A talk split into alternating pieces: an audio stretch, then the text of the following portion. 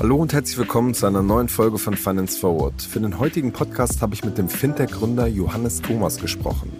Johannes hat knapp zehn Jahre die Reiseplattform Trivago mit aufgebaut, zuletzt als Chief Revenue Officer.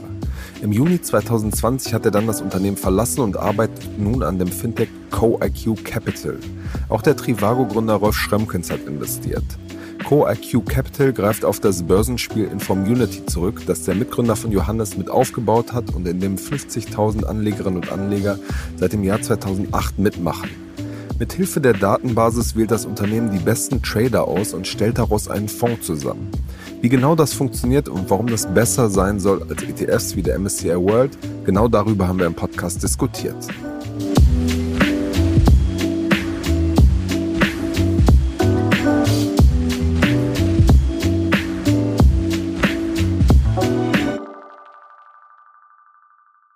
Hallo Johannes, herzlich willkommen bei Finance Forward. Grüße dich. Johannes, als erstes würde mich mal interessieren, wie buchst du aktuell so deine Reisen? Ich reise tatsächlich nicht mehr so viel. Ich habe zwei Kinder bekommen und ähm, da haben wir uns sozusagen auf den direkten Raum so ein bisschen fokussiert. Wir haben uns einen kleinen Bus gekauft und fahren viel äh, so in Apartments, wo die Kinder so ein bisschen mehr Platz haben. Genau. Aber und sonst. wenn ich mal, so, wenn ich, wenn ich, wenn ich mal ein Hotel suche, natürlich auf Trivago. Okay. Und schreibst dann den, äh, den alten Kolleginnen und Kollegen manchmal noch so, hier, das und das läuft nicht gut, hier müsste man noch was machen, oder? Ich denke darüber nach, aber ich halte mich dann auch gerne raus, ja, weil ich denke mir schon, dass die so das eine oder andere auf der Uhr haben. Ähm, und äh, dass das nicht unbedingt notwendig ist. Die wissen, was sie tun. Okay, okay. Du warst ja knapp zehn Jahre bei Trivago, hast es mit, mit aufgebaut, was dann am Ende auch mit im äh, Management. Wie blickst du auf diese Zeit zurück? Ja, also es war eine wahnsinnig ähm, spannende Zeit. Ich meine, das Unternehmen, ich habe mein, hab mein Studium, Studium abgebrochen, habe äh, die Firma, für die ich äh, vorher, die ich mit Freunden zusammen aufgemacht habe, äh, habe die Firma verlassen, weil ich Trivago einfach wahnsinnig spannend fand als Unternehmen und bin da angekommen, da waren 50 Leute, ähm, sag mal, die Hälfte waren Praktikanten, ja. Okay. Und das war halt so eine Welt, äh, wo nicht viel Wissen da war. In puncto Performance Marketing war damals noch nicht gegeben, SEO war damals noch nicht gegeben. So, so, es gab so Ideen, aber war noch nicht so klar. Und ähm, das Ganze hat sich dann rasant entwickelt auf 1500 Leute hoch. Äh, eine Milliarde Umsatz äh, 2016 an die Börse gebracht. Das war, ein, äh, war eine richtig geile Welle, muss man sagen, ja. Ähm, und äh, dann eine sehr, sehr traurige Phase, ja, wo, wo, äh, wo Dinge dann nicht so funktioniert haben, wie uns das vorgestellt haben und wo Corona einfach mal das Licht ausgeknipst hat. Ähm, das war sehr, sehr bitter. Da bin ich auch sehr traurig drüber, wie sich das, wie sich so ein, sagen wir mal, ein Exit, wo man sehr viel Zeit investiert hat und wo wo es eine Umgebung war, die äh, sehr people-orientiert, beziehungsorientiert war, dass da so viel innerhalb von wenigen Wochen kaputt gegangen ist. Ja, du musst dir das vorstellen, wir haben gesehen, ein Markt nach dem anderen wurde einfach ausgeknipst. Ja. Äh, in Italien geht es los, ich weiß noch genau, und dann war einfach mal 90, 95 Prozent von deinem Umsatz weg. Und du gehst halt voll in Überlebensmodus. Ne? Und das äh, war schon bitter. Viele Leute mussten gehen. Ja, traurig drum, ich weiß nicht, äh, was da rauskommt. Ich hoffe, Travel und die Welt wird irgendwie bald mal wieder ein bisschen stabiler, weil es wird ja irgendwie, äh, kommt ja immer mehr zusammen, was einen so ein bisschen, äh, äh, sag ich mal, Unsicherheit gibt. Wo geht das Ganze hier hin? Ne? Hm. Die Werbung. Wir machen eine kurze Unterbrechung für unseren Werbepartner Kapital. Seit vielen Jahren zeigt das Wirtschaftsmagazin Kapital Entwicklungen aus der Wirtschafts- und Finanzwelt, begleitet den Wandel von Unternehmen, erkennt neue Trends und erklärt die großen Umbrüche der Weltwirtschaft. Neben Analysen und Tests gibt es unter anderem auch eine umfangreiche Auswahl an Ratgeberthemen. Sichert euch jetzt euer Plus an Wirtschaft und Finanzen. Mit dem Code OMR24 könnt ihr Kapital Plus drei Monate lang für 99 Cent testen. Einfach auf www.kapital.de slash OMR einlösen und alle umfangreichen Ratgeber zu Geldanlage, Vorsorge, Versicherung und Immobilien lesen. Außerdem erhaltet ihr Zugriff auf alle Kolumnen und Analysen der Kapitalexperten. Wir wünschen viel Spaß. Werbung Ende. Ich meine, Trivago war ja lange irgendwie so ein deutsches Vorzeigeunternehmen, kann man ja sagen. Dann haben sie diesen fancy Campus da auch in Düsseldorf äh, hingebaut. Und dann ging es in den letzten Jahren auch schon vor Corona, ähm, war die Situation schwierig und war es, wenn man so von oben drauf guckt, ja auch ein Beispiel, wie ähm, zwei darunter liegende äh, Plattformen ihre Macht ausspielen, also Booking und äh, Expedia. Wie, wie siehst du diese, diese Perspektive? Ich glaube, da gibt es natürlich viele Perspektiven drauf. Ich glaube auch, dass Trivago immer noch ein äh, besonderes Unternehmen ist, das, äh, sage ich mal, im, im Deutschland-Kontext ganz viel spannende Herausforderungen bietet, wenn du, wenn es um Technologie geht, um Daten und so weiter. Und es immer noch ein äh, super Arbeitgeber ist, ne? Wo man, genau, wo, wo, du sagst, das Umfeld hat sich geändert in den zehn Jahren. Also ich glaube, das sind zwei Effekte. Das Umfeld hat sich geändert, ähm, wo ein Markt konsolidiert ist. Also wir haben, äh, wir haben ja Buchungsplattformen aggregiert und äh, genau, Expedia hat die Plattform aufgekauft. Booking ist sehr dominant geworden. Das heißt, wir hatten einen Marktplatz, wo eine Auktion war, wo immer weniger Competition war. Und dann wurden Profit Pools verschoben. Ähm, und die Frage ist ja, wie kannst du darauf äh, reagieren als Unternehmen? Und das ist extrem schwierig gewesen, ne? wo, wo du vor allem, wo, als wir an die Börse gegangen sind, dann bist du kurzfristiger orientiert, wo du dann vielleicht radikale Sachen machen, hättest machen sollen, die wir nicht gemacht haben. Und äh, das, sage ich mal, äh, eine riesen Herausforderung war. Und ich glaube, wir hatten uns gut berappelt und das Team hat sich jetzt auch wieder berappelt, aber ähm, dann kam Corona, die das noch, was nochmal ein sehr tiefer Stich war. Ja. Mhm. Dann versucht ihr auch so ein bisschen in diesen Bereich zu gehen, wo, wo Home to Go unterwegs ist, also Ferienwohnungen, was noch, wo der Markt einfach noch nicht so konsolidiert ist im Vergleich zu dem, äh, zu den Hotels. Warum hat das äh, in der Art und Weise nicht funktioniert? Das mag ich jetzt gar nicht beurteilen, ja, weil das, ich bin jetzt schon zwei Jahre da raus. Ich weiß gar nicht, wo die da stehen. Hm. Ähm, aber das, ich sehe nicht, warum das nicht funktionieren sollte, ja. Hm. Äh, man muss das natürlich in sein Produkt integriert bekommen, dass du Hotels neben Apartments legst und so von der, von der User Journey, dass das gut passt. Ähm, die ökonomische, die ökonomischen Themen müssen auch funktionieren, weil wenn die, wenn die Marge auf Apartments deutlich niedriger ist als bei Hotels, dann liegen die Apartments halt immer ganz am Ende, ja. Und das muss passen, ja. Und ähm, ich kann aber nicht genau sagen, wo, wo das Team da steht. Ich meine jetzt auch, ich verfolge das jetzt auch nicht so super genau. Man sieht halt nur im Markt, dass äh, Airbnb und Home to Go ja genau spezialisiert ähm, ähm, in diesen Markt reingehen. Mhm. Ich glaube, du hast halt den Vorteil, dass du die Marke klarer positionieren kannst und die Leute abholst, die klar Apartments am, auf dem Radar haben. Ja, und da geht die, der Markt ist nicht klein und der ist stark gewachsen. Und ähm, kannst du das mit einer Marke, die sehr auf Hotels besetzt ist, schaffen? Das ist, ist glaube ich, offen, ne? ob man das hinbekommt äh, oder nicht. Und man muss ja auch sagen, das sind ja andere Player wie Google oder so, die in der Dynamik auch eine sehr relevante Rolle spielen und ihre Marktmächte da wirken lassen. Ja. Das was heißt, auch ein äh, wichtiger Faktor ja. ist und war. Das heißt, du betrachtest den Markt so ein bisschen aus der, der Zuschauerperspektive noch.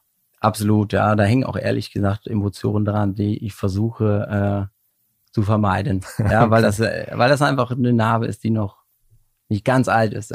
okay, okay, okay. Ihr seid jetzt vor einiger Zeit mit einem eigenen Unternehmen gestartet. CoIQ Capital ähm, heißt das. Das ist ein äh, Fintech, was Schwarmintelligenz nutzen will und daraus Schlüsse zieht, um Geld anzulegen. Wie seid ihr auf diese Idee gekommen?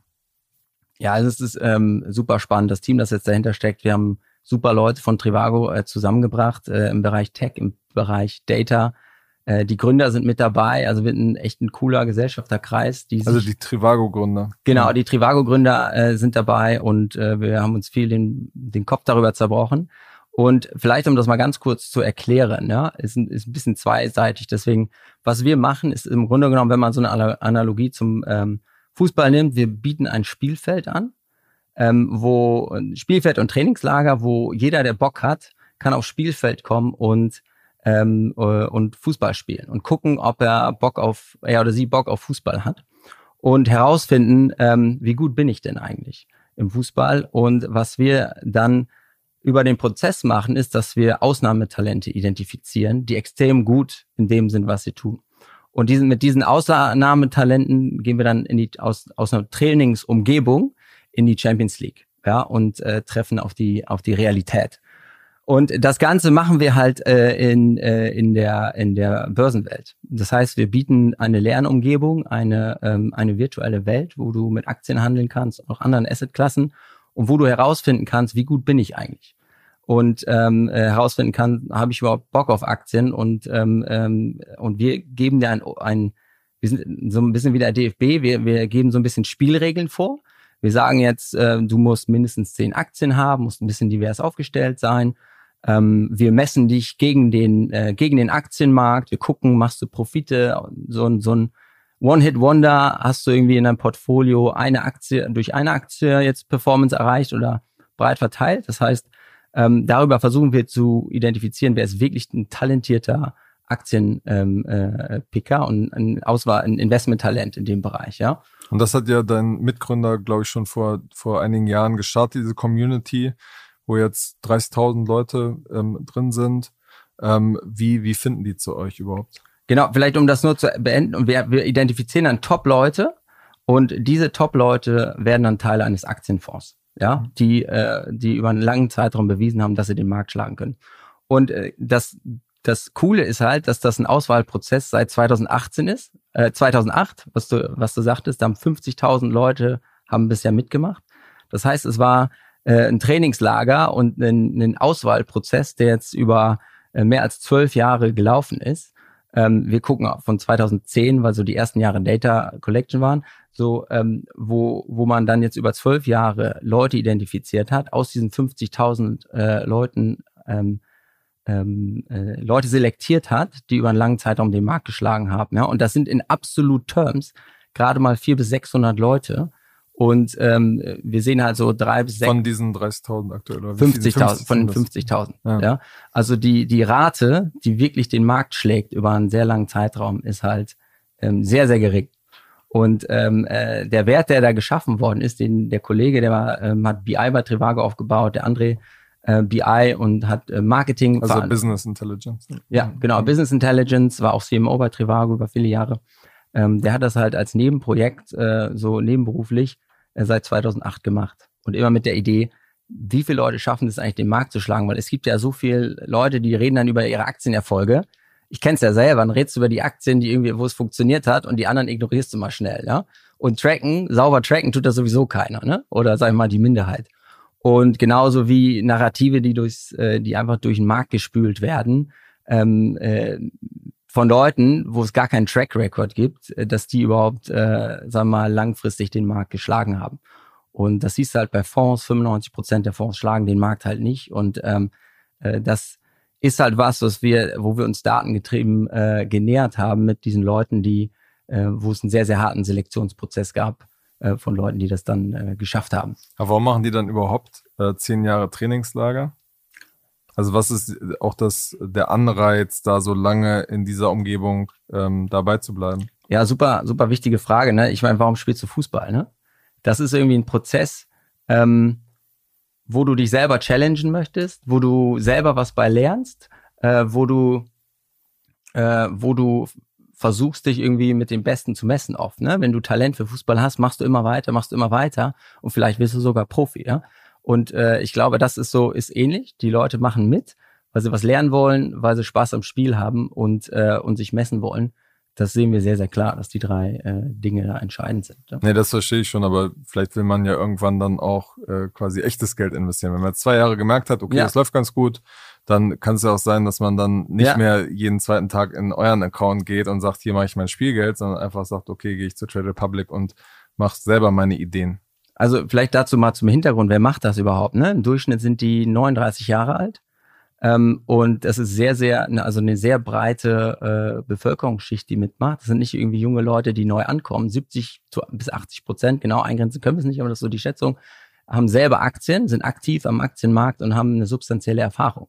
Und diese Umgebung, ähm, da hast du 30 Prozent vielleicht Neulinge und 70 Prozent Leute, die das, die halt vielleicht auch verstanden haben, ich muss mich über viele Jahre messen und wir geben dir halt ein, äh, ein Messinstrument. Die Plattform gibt dir ein extrem gutes Instrument, um zu, um, um zu sehen, wie gut bin ich eigentlich auf Performance und äh, wir geben verhaltenbasiertes Feedback. Ja, wie äh, oft handelst du im Vergleich zu anderen? Wie ist deine Gewinnverteilung im Vergleich zu anderen? ähm, und hast jetzt viele Aktien im Vergleich zu anderen und so weiter. Also äh, wir geben dir verhaltensbasiertes Feedback und ich glaube, dass ähm, äh, das hält die Leute da, weil es Spaß macht, ja. Und ähm, und man eben sehr transparent sehen kann, wie man sich, äh, wie man sich entwickelt. Und man kann halt auch sehen, dass es sehr unterschiedliche Leute sind, sehr unterschiedlicher Hintergrund, unterschiedliche Anlagestrategien äh, von Buy and Hold, Value, Growth, ähm, äh, Momentum Investing.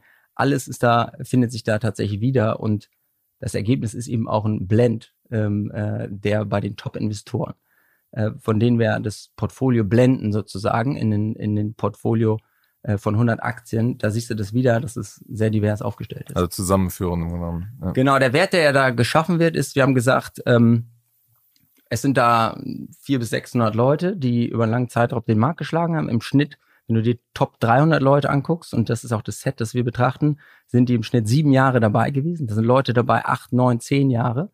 Und da hast du eine immer höhere Signifikanz, dass du sagen kannst, wie wahrscheinlich schlagen die den Markt. Und wir sehen eben zu 67 Prozent schlagen die auch im nächsten Jahr den Markt.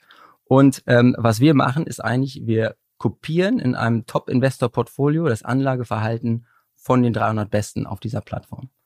Und, ähm, und äh, dadurch ähm, hast du halt nicht diese Perspektive wie im Fondsmanager oder man selber, wenn man Aktien auswählt. Du bist halt nicht so gebiased auf dein Thema. Das ist ein großes Problem, äh, dass du äh, krasse kognitive Verzerrung hast im Punkto, was interessiert mich, äh, welchen Dogmen folge ich mir, welche Geschichte habe ich mir selber erzählt, welche Geschichte habe ich irgendwem anders erzählt. Und indem du, äh, sag mal, eine diverse Masse hast, die dezentral Entscheidungen trifft, aggregierst du, sag ich mal, deutlich reflektierter äh, Informationen und verarbeitest die auch über diese Menschen. Hm. Und wir halten das für eine sehr solide ähm, äh, Entscheidungsbasis. Und, ähm, Aber ihr habt ja zum Beispiel wahrscheinlich den Bias, dass die meisten Leute aus, äh, aus Deutschland kommen, oder? Genau, das muss man sagen. Ne? Das ist ein, da ist ein Home Bias, den ist ja auch, äh, ist ja auch messbar. Ja, der ist bei uns da. Ähm, wenn wir zum Beispiel das Portfolio betrachten, einmal ist, glaube ich, was was wir spannend fanden von 2010 und jetzt mal bis Mitte diesen Jahres äh, kam eine Performance von 15 Prozent raus. Man hat den Aktienmarkt um vier Prozentpunkte geschlagen. Ähm, über einen langen Zeitraum, wenn du dir mal die letzten zehn Jahre betrachtest, ist es mal einfach eine, eine doppelte Performance ähm, äh, zum, äh, zum breiten Aktienmarkt, das dieses Top-Investor-Portfolio ähm, entwickelt hat. Es ist auch sehr konstant. Also du hast äh, eine rollierende Drei-Jahres-Performance, zu 95 Prozent hat man den Markt geschlagen. Das waren Sachen, die wir uns angeguckt haben. Ne? Und ähm, genau, die Sachen haben uns halt überzeugt, dass äh, hier wirklich datengetriebene, gute Entscheidungen getroffen werden. Ne? Hm. Weil man sagt ja immer so, auch bei Fonds, dass die wenigsten es schaffen, in einer Periode was zu erreichen, das in der, in der nächsten dann äh, quasi auch nochmal out zu performen. Genau. Den Beweis, der Beweis steht jetzt ja wahrscheinlich noch aus, ne? wenn man sagt, so zehn Jahre hat's funktioniert. Aber wer weiß, wie es jetzt, äh, also kann ja niemand sagen, wie die nächsten zehn Jahre werden. Ne? Genau, das, man hat gar keine Garantien. Ne? Ich kann nur gucken, ähm, verstehe ich das, was da passiert. Ich glaube, also für mich ist das Ratio zu sagen, wir haben das erst dann selber mit einem äh, Portfolio getradet, Geld zusammengelegt und ähm, äh, und da ich habe halt das Modell gesehen und die Leute, die jetzt dabei sind, haben das Modell gesehen und du die Frage ist für mich ja, habe ich da ein Dogma, dem ich hinterherlaufe? Aber hier habe ich ein Kollektiv, das Entscheidungen trifft und wir sehen eine Dynamik im Portfolio. Ja, das heißt, das Portfolio passt sich etwa 30 Prozent an pro Jahr. Äh, wir sehen es jetzt gerade in der aktuellen Situation, ja, dass äh, Value relativ schnell hochgeschichtet worden ist, dass auch immer ganz andere Aktien relevant sind im, äh, im Portfolio, als es vorher war. Das heißt, es ist eine adaptive Masse, die sich, äh, äh die sich, äh, die sich bewegt. Und damit läufst du nicht einem Dogma hinterher. Ja? Wenn ich jetzt, weiß ich nicht, in Nasdaq investiere, dann ist mein Bett halt Tech und es bleibt Tech. Wenn ich jetzt in gewisse Fonds investiere, weiß ich nicht, Renewable oder ähm, sonst was, ähm, dann bin ich halt in, die, in diesem Narrativ gefangen und in dem, äh, in der Entwicklung, die diese Sektor dann äh, nimmt. Und da sehe ich halt einen riesen Vorteil, dass das Ganze sich anpasst und basiert auf, auf sehr, sehr unterschiedlichen Meinungen mhm. und nicht den Meinungen von Einzelnen. Ne? Mhm. Wenn man jetzt so sich den, den ganzen äh, Markt anguckt, wo ja ein sehr großer Prozentteil äh, von institutionellen Anlegern, Hedgefonds, anderen Fonds ähm, bewegt wird, wo unglaublich viele Datenquellen ja auch angezapft äh, werden, fragt man sich ja schon ein bisschen, ähm, wenn, wenn ihr einen Weg gefunden habt, den Markt out zu performen, warum habt ihr das nicht für eine Milliarde an irgendeinen Hedgefonds verkauft? Oder im, greifen die nicht längst auch schon auf so Datenquellen ähm, zurück? Also wie lässt sich das verteidigen? So? Äh, das, das zu verkaufen war sicherlich eine Überlegung, aber die Frage ist, ich glaube, der, der Case, den kann man halt noch viel, viel größer bauen. Und was dahinter steckt, ist halt auch, ähm, dass wir diese Plattform ausbauen wollen, mehr Leute von der Geldanlage äh, begeistern wollen. Ähm, äh, und ich glaube, diese Wertrealisierung, die dahinter steckt, das liegt auch noch vorne. Ja, also das ist ist nicht ausgemacht, dass das langfristig funktioniert. Und ähm, es gibt natürlich viele D Datenquellen und äh, die Frage ist, welche, wie gewichtig diese Datenquellen. Ne? Und ähm, wir werden feststellen, wie wertvoll diese Datenquelle ist und, äh, und gucken, ähm, wie weit das geht. Wir haben auf jeden Fall einen langen Weg vor uns, wo wir uns darauf committed haben. Und vor allem, wenn man so ein, ich meine, du musst dir vorstellen, der, dieser, dieser Test, diese, dieses Spielfeld, das Ganze läuft seit 2008. Das heißt, hier hat sich jemand hingesetzt und 14 Jahre gewartet, Daten gesammelt, um zu versuchen, da Signifikanzen zu messen und äh, Wahrscheinlichkeiten zu berechnen. Und das ist schon lange Atem. Und den langen Atem müssen wir jetzt auch nach vorne haben, um, äh, um zu zeigen, wie wertvoll das Ganze ist. Hm. Ja. Die Werbung. Wir machen eine kurze Unterbrechung für unseren Partner Arriva. Arriva betreibt mit arriva.de eines der größten Finanzportale im Dachraum und ist da auf die neuesten Finanz- und Wirtschaftsnews spezialisiert. Außerdem findet ihr bei Arriva die größte Börsencommunity für den Austausch zu aktuellem Marktgeschehen und allen Börsendaten wie Aktien, Indizes, Rohstoff und Kryptowährungen.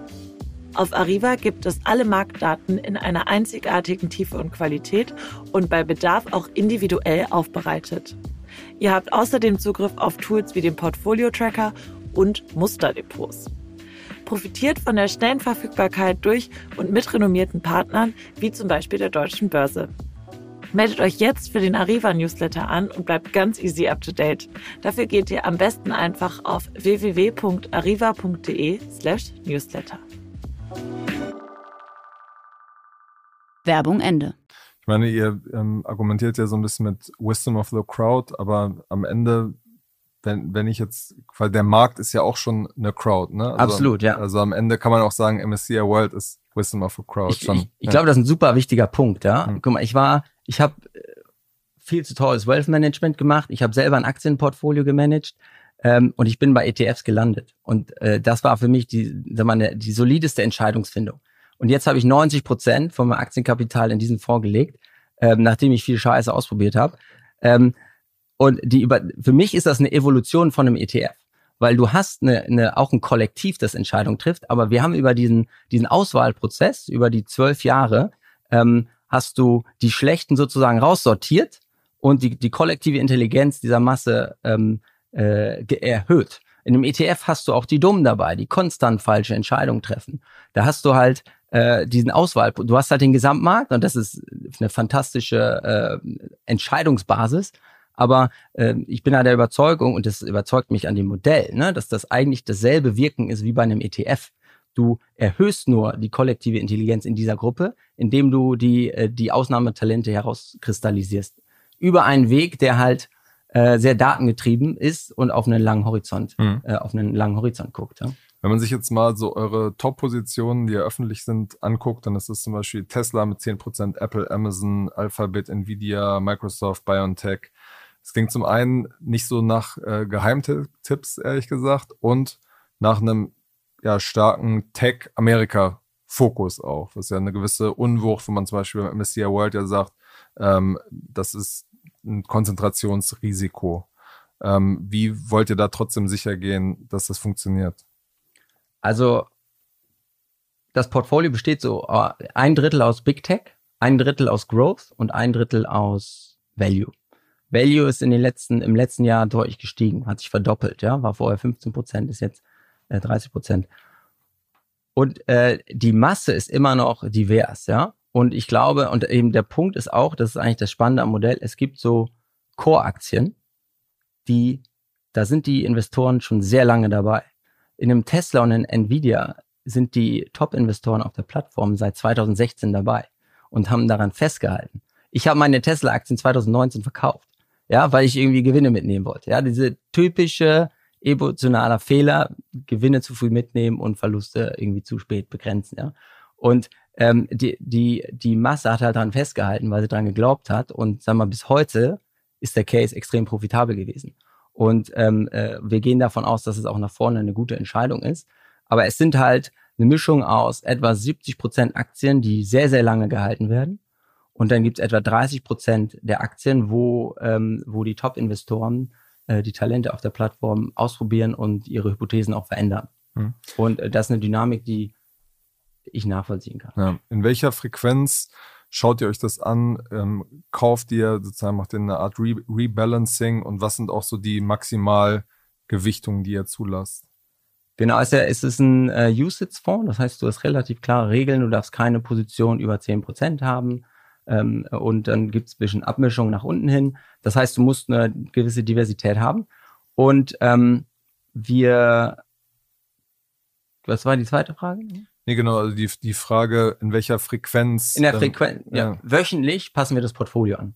Ja, also wir versuchen relativ nah am realen äh, Top-Investor-Portfolio, was sozusagen dahinter liegt, äh, versuchen wir den Fonds äh, wöchentlich anzupassen. Okay. Und äh, guckt ihr euch praktisch nur die, ähm, sagen, selektiert ihr nur nach Performance oder auch guckt ihr euch dann das Risiko Wohler-Verhältnis bei diesen einzelnen äh, Positionen an? Ja, ähm, super schwierige Frage oder wichtige Frage und schwierig. Ja, das ist dann, wo viel äh, Mathe-Statistik reinkommt.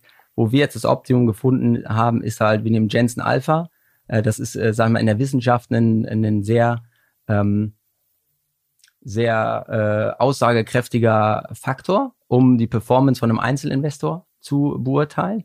Das ist, was du sagst, man betrachtet die Performance und die Volatilität. Also man sagt eine risikobereinigte Rendite eines Investors. Und äh, dazu mischen wir aber noch weitere Faktoren, weil wir das Verhalten von den Investoren beobachten können. Wir können eben sehen, kommt hat jetzt ein Investor die Gesamtperformance nur mit Tesla erreicht? Oder hat er auch verschiedene andere Aktien im Portfolio gehabt, die Profite beigesteuert haben? Und eben nicht nur One-Hit-Wonder war. Ja? Hat, hattest du wenig Aktien oder viele Aktien? Wenn du gute Entscheidungen bei vielen Aktien triffst, ist die Signalkraft, sag ich mal, höher, dass du nach vorne hin gute Entscheidungen triffst. Also da gibt's diverse Parameter, die wir da äh, mit reinmischen und äh, die, die werden mit abgemischt. Mhm. Ihr seid jetzt ja im äh, Februar gestartet. Ähm, wie zufrieden seid ihr mit dem, wie es bislang gelaufen ist? Also genau, du hast im Vorgespräch schon gesagt, über die Performance darfst du praktisch nicht reden. Genau, im ersten Jahr dürfen wir da, mhm. dürfen wir die nicht kommentieren. Aber ich kann über das Top-Investor-Portfolio sprechen, ja, was ja sozusagen das Aggregat der, der 300 ähm, Investoren ist. Und wir gucken halt auf drei Jahre Minimum. Ja, am besser auf fünf oder zehn Jahre, weil einfach extrem viel Neues da ist. Und ähm, wir versuchen uns da nicht von leiden zu lassen.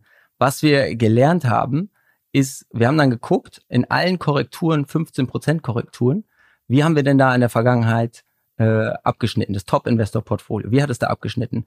Und man sieht halt bei, ich glaube, sieben Phasen gab es, wo es 15% Korrektur gab und wir haben in vier von sieben haben wir negative abgeschnitten, abgeschnitten als der Markt. Und, und dann, wenn man sich danach anguckt, wie ist die, wie ist die, wie ist die Recovery und wie ist der Weg ähm, sozusagen, wenn die Korrektur vorbei ist, das ist da, wo die Performance produziert wird. Ja, also wir sind in, in, in diversen Korrekturen sind wir negativer als der breite Markt und wenn es nach oben geht, extrem äh, positiver gewesen. Also nicht wir, sondern das Top-Investor-Portfolio und die, äh, die Top-Investoren. Ähm, primär wird das aus der, ähm, aus der, aus dem Uplift genommen, ja, aus positiven, äh, in positiven Perioden. Und ich glaube, dass das gut ist, weil äh, der Markt zu, je nachdem, was du dir anguckst, 80, 90 Prozent nach oben geht. Und du in diesen Phasen eben mehr mitnimmst. Hm. Also Dann im Moment auch, ist es, glaube ich, so, das kann man auch äh, ja, öffentlich nachgucken, dass ihr, glaube ich, seit, seit dem Start, seit Februar so bei minus acht seid, wenn ich es vorhin richtig gesehen habe und der MSCI World, glaube ich, ein bisschen noch weiter drunter ist. Ja, ich kann es nicht kommentieren, wie gesagt. äh, genau, aber es ist ähm, tendenziell, was ich zum Beispiel viel wichtiger finde, ist, wie ist dein Max Drawdown? Ja, wie ist das, wie ist das so, dass äh, im schlimmsten Fall das Risiko, da liegt der MS, äh, der ACW in ACW ETF bei minus 29 Prozent.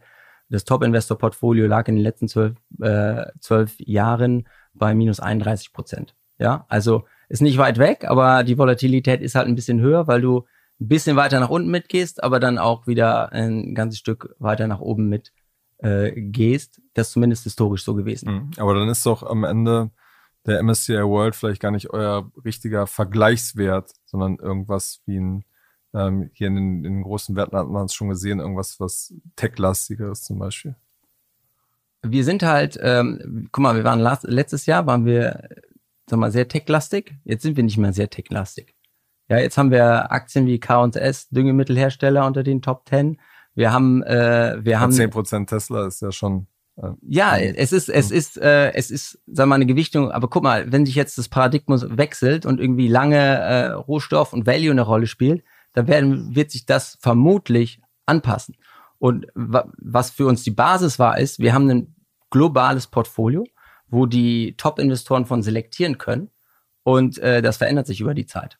Und, ähm, und von daher ist das schwer, sich da einzuordnen in Tech, wenn man, sag ich mal, das grundsätzliche Narrativ ist nicht Tech. Ja, äh, das kann sich eben verändern. Und ich sag mal, ich glaube, der, der, so ein All Country, so ein breiter ETF ist nie ein falscher, äh, falscher Benchmark. Weil das ist mal das Minimum, was du schlagen musst. Das, das, stimmt, das ja. ist ja sehr deutlich passiert. Ja, wir können, wir haben den S&P outperformed in der Periode, ja. Also es ist, ähm, da kann man auch gucken, das ist so ein bisschen Ansichtssache und da wird irgendwann auch philosophisch. Ja. ja. ihr seid, äh, also habt angekündigt, dass ihr mit 15 äh, Millionen Assets under Management gestartet seid. Äh, in den neuesten Reportings ähm, ist der Wert immer noch ungefähr äh, bei, bei etwa 14 Millionen. Ein bisschen ist natürlich die Wertkorrektur da auch mit, mit drinne. Woher soll ähm, das Wachstum jetzt kommen? Das ist ja für einen Fonds äh, sozusagen eigentlich zu vernachlässigen im Moment noch. Ähm, das ist schon mal weit über dem Durchschnitt, wenn ein Fonds an den Start geht. Ja, das liegt bei unter 10. Ähm, also das ist für uns schon ein guter Start gewesen. Du musst betrachten, dass wir zwei Wochen vor äh, dem Ukraine-Krieg losgelegt haben und die Stimmung sich extrem verändert hat. Und ähm, wir haben mit sehr vielen Unternehmern gesprochen. Viele sind mitgegangen, viele sind aber äh, weniger mitgegangen aus Unsicherheit. Ähm, und wir gehen davon aus, dass sich das hoffentlich bald ändert. Wir können es nicht voraussehen, aber ähm, ich glaube, das ist eine Frage für uns auch, die jetzt gar nicht so entscheidend ist, weil was du erstmal machst, ist, du legst da Geld rein und sammelst einen Track Record. Ja, das ist für uns, wir haben jetzt keinen Wachstumsdrang, um jetzt in kürzester, wir haben kein Riesenteam, die das macht. Äh, wir haben äh, einen Kreis, die das, äh, die das aus Passion machen, die, ähm, äh, die da jetzt nicht direkt dran partizipieren wollen. Ähm, und äh, wir gehen da mit einem sehr langen äh, Horizont dran und geben dem Ganzen Zeit. Und wir müssen jetzt einen Track Record sammeln. Das produziert Vertrauen, langfristig auch in größere Investoren.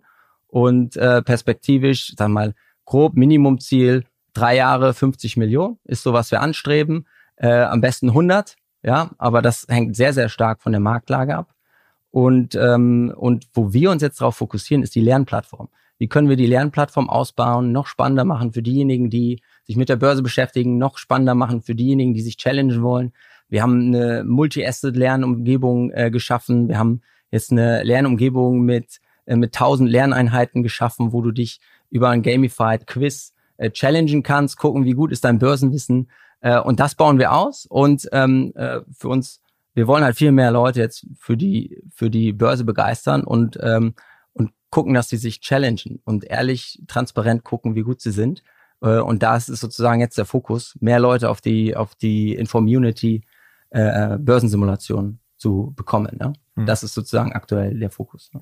Gibt es da eigentlich so Überlegungen, dass man äh, irgendwann sein, sein Depot auch mit eurer Lernplattform verbinden kann? Also dass man auch weitere Daten da irgendwie einspeisen kann? Das war einer der ersten Ideen, die ich eingebracht habe. Ne? Aber dann haben wir viel drüber gesprochen, weil du irgendwie einen Weg finden willst, das zu kommerzialisieren.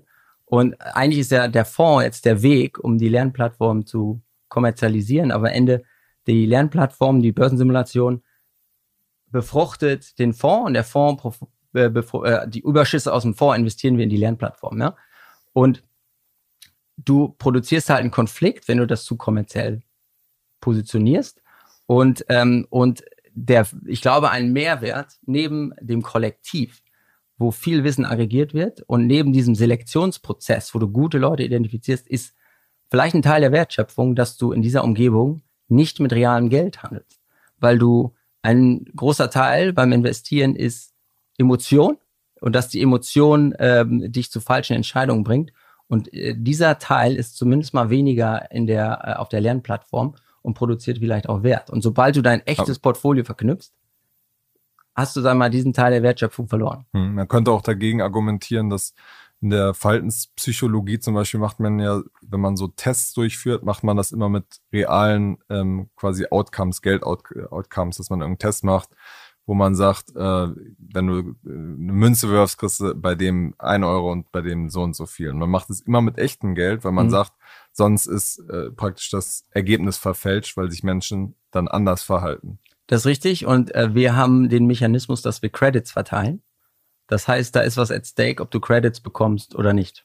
Ja. Ähm, und äh, das ist, sag ich mal, so viel, dass du nicht, nicht hoffentlich nicht irrational anfängst. okay, okay. irrational Aber mit den Credits kann man nichts machen. Also gibt es eine Bestenliste oder so. Ja, genau. Wir haben verschiedene Ligen, wo du, äh, wo du drin bist, je nachdem, wie lange du dabei bist, wie gut du warst. Und, ähm, und da kannst du, die kannst du übersetzen in Amazon-Gutscheine. Also wir zahlen die aus, jedes Jahr. Fünfstellige Summe äh, wird da, äh, wird da ausgezahlt, schon sehr, sehr lange pro, pro sozusagen ähm, Top-Account oder insgesamt? Insgesamt. Insgesamt. insgesamt. Okay, genau. okay. Ja. Und ähm, verstehe ich dich da richtig, dass du vorhin gesagt hast, ähm, Marketing wird man am Ende nur über die Performance machen können oder gibt es da auch andere Überlegungen, wie man das ganze Modell ähm, bekannter machen kann? Ich meine, du hast schon gesagt, Gründer, auch C ehemaliger CMO, da wird ja das irgendwie die ganze Zeit mitgedacht. Genau, und ich glaube, wir können, sage ich mal, noch einen ganzen Weg im eigenen Netzwerk gehen. Wir haben viele Unternehmer, die interessiert sind. Ähm, und langfristig ist Performance entscheidend. Ja, es gibt so diese magische Marke 100 Millionen. Wenn du das geknackt hast, dann wirst du attraktiv für große äh, Player. Das ist erstmal die Herausforderung, da hinzukommen. Und wir haben halt einen Fonds, der günstig ist. Wir haben uns zwischen einem gängigen Fondspreis und einem ETF positioniert, also 0,9 Prozent und wenn du äh, 200.000 investierst, 0,75. Also wirklich an der Schmerzgrenze. Ähm, und das ist natürlich jetzt nicht unbedingt Marketingbudget, was wir irgendwelchen Finanzvermittlern dann zukommen lassen können. Das heißt, wir können eigentlich nur über Direktvermarktung gehen. Und äh, dadurch, dass unser, dass das Anlagemodell unique ist, das kann auch niemand nachmachen, sammeln erstmal so viel Daten über viele Jahre, ähm, glauben wir, hat das eine Uniqueness, das vielleicht magnetisch werden kann. Ja, und das ist, ähm, äh, das ist, sage ich mal, Direktvermarktung und dann über Performance sichtbar zu werden, ist schon äh, ein wichtiger Teil äh, der Vermarktung und den Rest werden wir lernen, wie man den Fonds direkt vermarktet. Das haben noch nicht ganz so viele gemacht. Das stimmt, das stimmt. ja. Alles klar, dann würde ich sagen, äh, sehen wir uns äh, vielleicht in 18 Monaten, sprechen wir nochmal, gucken, wie das gelaufen ist und wie sich alles weiterentwickelt hat. Ähm, genau, ganz zum Schluss haben wir immer noch eine Rubrik, weil du als Gründer auch immer so ein bisschen in die Zukunft schauen musst. Ähm, haben wir so ein paar äh, Predictions, die ich dir gleich vorlese und du mhm. sagst ein bisschen, wie du dazu stehst. Gut. Genau, also eine jetzt auch, auch auf euren Fonds bezogen, eine Prediction ist, Tesla wird auch Ende des Jahres eure größte Position sein ich versuche mich von meinen Biases zu äh, distanzieren, ja. Ich, äh, die Wahrscheinlichkeit ist sehr hoch, glaube ich, ja. Okay. Wenn ich mal selber Tesla interpretiere. Okay. Fintech und Travel wächst weiter zusammen. Hat man ja zum Beispiel gesehen, dass JP Morgan stark in diesen Bereich äh, reingegangen ist, zum Beispiel. Da gibt es sicherlich viele Schnittstellen ähm, in Richtung Payment und Convenience, die da gehoben werden können. Das kann schon passieren, ja. Okay. Und dann ähm, so ein bisschen auch als äh, Gradmesser, äh, der Bitcoin-Kurs ist am Ende des Jahres eher bei 100.000 oder eher bei null? Ähm, ich bin mal bullish und sag bei 100. Sehr gut, sehr gut. Die meisten sagen immer so, ja, eher so jetzt, wie es jetzt gerade ist oder eher gegen Null. Ja, sehr ja. boring. Ja, okay, alles klar. Dann, dann hören wir uns vielleicht Ende des Jahres wieder. Sehr gerne. Alles klar. Vielen Dank für deine Zeit, Johannes, und bis zum nächsten Mal bei Finance Forward. Cool, danke. Das war's schon für diese Woche. Ich hoffe sehr, dass es euch gefallen hat. Bei Feedback meldet euch gerne unter der Mailadresse kaspar.schlenk.financefwd.com oder schreibt mir in den sozialen Netzwerken. Und wir freuen uns natürlich über positive Bewertungen in den Podcast-Playern. Bis nächste Woche.